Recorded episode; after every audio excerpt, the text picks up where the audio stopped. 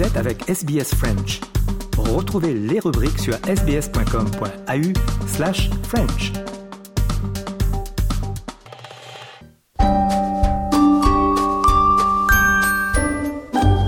Bonjour et bienvenue dans votre nouvel épisode de SBS Easy French. Ce podcast est en partenariat avec l'Alliance française de Melbourne. Chaque semaine, vous avez rendez-vous avec Easy French, votre compagnon d'apprentissage à votre rythme. Si ce n'est pas déjà fait, je vous invite à vous inscrire à notre newsletter sur le site web de SBS French pour recevoir la transcription de cette émission et de toutes les autres sur votre boîte mail tous les vendredis. Vous êtes avec Audrey Bourget et voici votre journal du mardi 31 octobre. On commence par les titres. Tous les anciens premiers ministres australiens encore en vie, à l'exception de Paul Keating, ont co-signé une déclaration concernant la guerre entre Israël et le Hamas.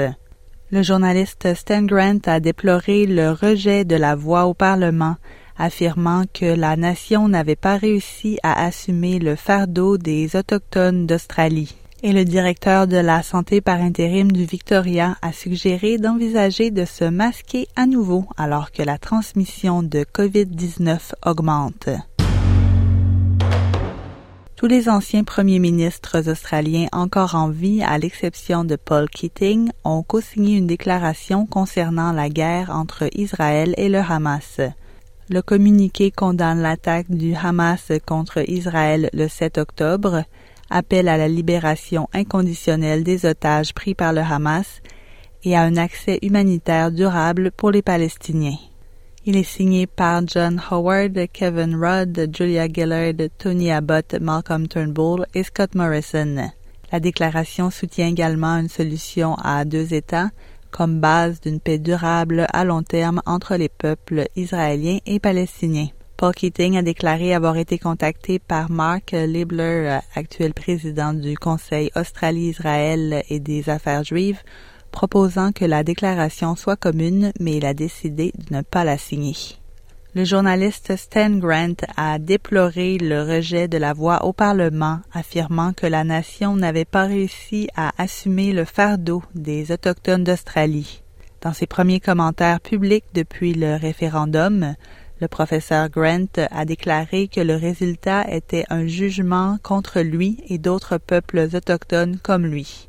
Il a prononcé un discours au Crawford Leadership Forum de l'Université nationale australienne. L'ancien animateur de Q&A qui a démissionné de la chaîne ABC à la suite d'abus sur les réseaux sociaux a déclaré que les espoirs d'une Australie différente pour les peuples autochtones ne se réaliseraient pas de son vivant. Le professeur Grant affirme que la campagne du oui a raté une occasion de changement constitutionnel. Le directeur de la santé par intérim du Victoria a suggéré d'envisager de se masquer à nouveau alors que la transmission de COVID-19 augmente. Les données publiées ont montré une augmentation rapide des cas, des hospitalisations et de près de 100 décès dans tout l'État au cours de la période la plus récente. L'Australie occidentale suscite également l'inquiétude des experts. Le responsable de la santé publique de l'État a rappelé que les cas de COVID-19 sont en augmentation. Le Dr. Kerry Chant, responsable de la santé en Nouvelle-Galles du Sud, affirme que le pic est encore à venir. So we are seeing an increase in COVID 19 circulating in the community, and modelling is going to suggest that we'll continue to see that increase in activity with a peak towards the end of the year, and then activity will decline. Le nombre de cas de COVID-19 a également augmenté en Australie méridionale et dans le Queensland. Une nouvelle souche du virus et les faibles taux de rappel des vaccins seraient responsables de cette croissance. Le ministre du Commerce Don Farrell a déclaré que les négociations entre l'Australie et l'Union européenne devraient se poursuivre après l'échec d'un accord de libre-échange. Les discussions sur un meilleur accès à la viande australienne et une plus grande protection des produits continentaux n'ont pas abouti à un accord lors du sommet du G7 à Osaka. L'échec des négociations commerciales signifie qu'il est peu probable qu'il y ait de nouvelles négociations avant 2025, alors que l'UE entre en période électorale au début de l'année prochaine et l'Australie à la mi-2025. Malgré cela, le ministre Farrell dit espérer un résultat différent à l'avenir. My job as Australia's Trade Minister is to get the best deal that we can uh, for our producers, our businesses, our workers, and our consumers.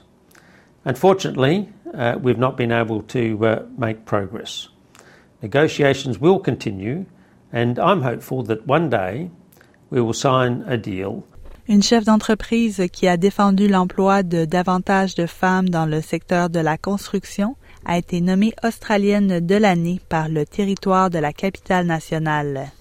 La fondatrice de Build Like a Girl, Joe Farrell, qui a lancé le programme à but non lucratif visant à aider les filles et les femmes à travailler dans les métiers de la construction, a été nommée récipiendaire du prix 2024.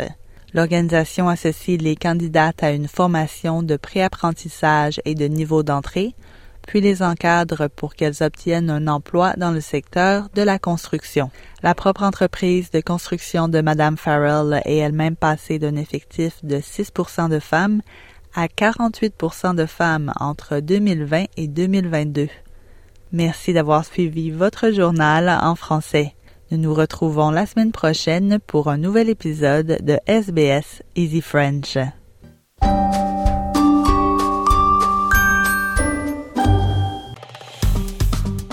Aimez, partagez, commentez.